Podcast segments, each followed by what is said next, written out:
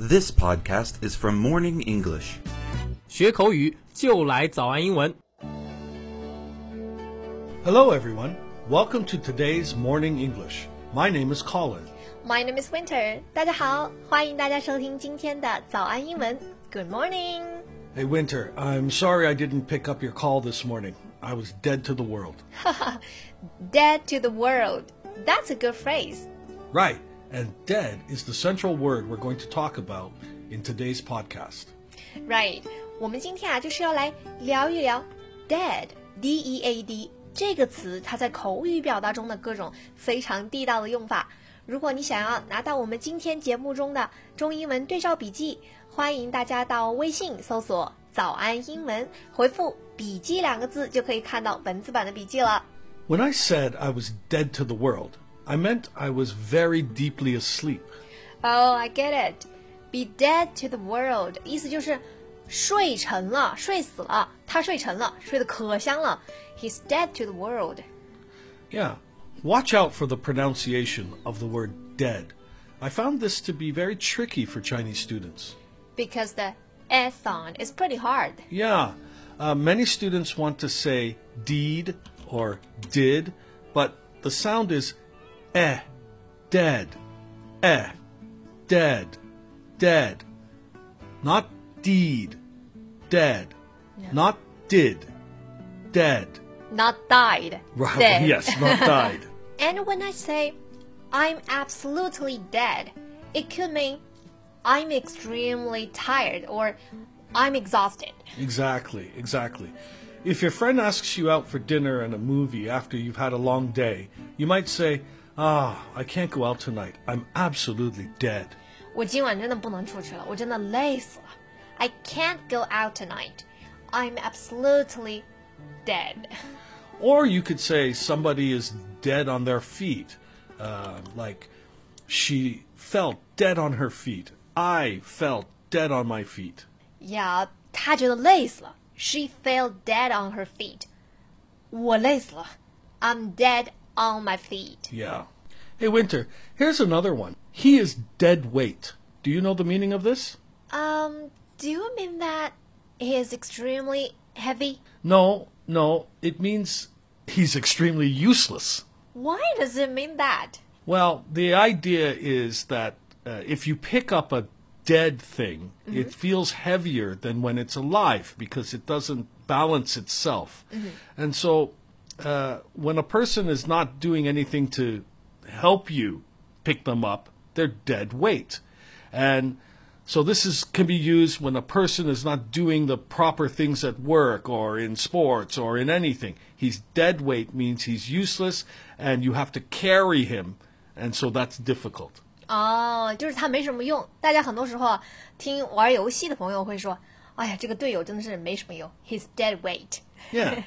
Okay, I get it. A very important way that we use the word dead is this way. Um, my phone's not working. I think the batteries are dead. 没电了，The batteries are dead. Yeah, yeah. The first idea would be uh, no power, mediana. But it could also just mean it's broken. We wouldn't know. We don't know. Yep. Also, we could use it to describe a place, right? Use dead to describe a place. Many cities in North America are dead after nine o'clock. Yeah, yeah. Uh, this means that, you know, nobody is out. Uh, there's nothing to do. It's really boring. 就是这个地方很无聊，也可以用 dead 来形容。 That's right. That's right. And and for a specific place like a bar too. This bar is dead. Yeah. 没什么生意。 Another important usage of the word dead is to mean, you know, not active. The housing market has been dead in recent months. This is an important usage of the word because it's not just oral. It would be written in news reports, um, said at any time. Yep. The housing market has been dead in recent months. 房地产市场最近几个月就很萧条。Dead 在这里可以指就是很萧条、很不活跃、 死气沉沉的。嗯，那这个呢就不只是说我们口语里面经常用到了，大家如果是看呃一些新闻报道的时候，这个词就用的比较多，还挺正式的。Yes, yes. Another usage of the word dead is over my dead body. This is oral English，、Yep, yep. It means uh, there's no way I'm going to let you do that. 就是你休想，除非我死了，绝对不可能。就是我们表示强烈反对某件事情。And, uh, as a father, I might tell my daughter, young lady, you're wearing that miniskirt out over my dead body. 你休想穿那条迷你裙出去，除非我死了。Young lady, you are wearing that miniskirt out over my dead body 。好凶啊！ Okay, here's another one. If we don't finish our podcast today, we are dead. We are dead，我们就死定了，不是真的会死哈。 No, no. In serious trouble. Like like this phrase too. One word of this to anyone and you're dead meat. 如果泄露任何一个字给别人，你就完蛋了。One word of this to anyone, and you're dead meat. Yeah, it's a threat. Yeah, that's threatening. But sometimes, when I want to say that I would never ever dress in a certain way, I would say I wouldn't be seen dead in a dress like that. Yeah, me too. I wouldn't be caught dead in a dress like that. I wouldn't be seen or I wouldn't be caught dead in or on or with something，就是在口语里面，我们可以表示，因为我不愿意穿某一件衣服，或者是我不愿意待在某一种环境里面，就是表示我我死也不愿意， 我死也不愿意在那条裙子里面。 Yes, yes. It can be used with people too. 啊、i wouldn't be caught dead with him. Right. One last thing. I'll teach you a swear word using dead.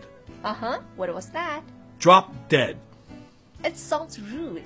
Yeah, it's it's it's rude, but it's mild. It's it's for people who don't want to use uh, very very bad words. It means 滚开.滚开，right？就是这是属于一句骂人的话了哈，drop dead。 Right, 对 right. 大家可以留着哈，以备不时之需，或者是看美剧的时候，你要能听懂这句话。这句话非常的粗鲁，是骂人的。 Well, these are commonly used phrases with the word dead.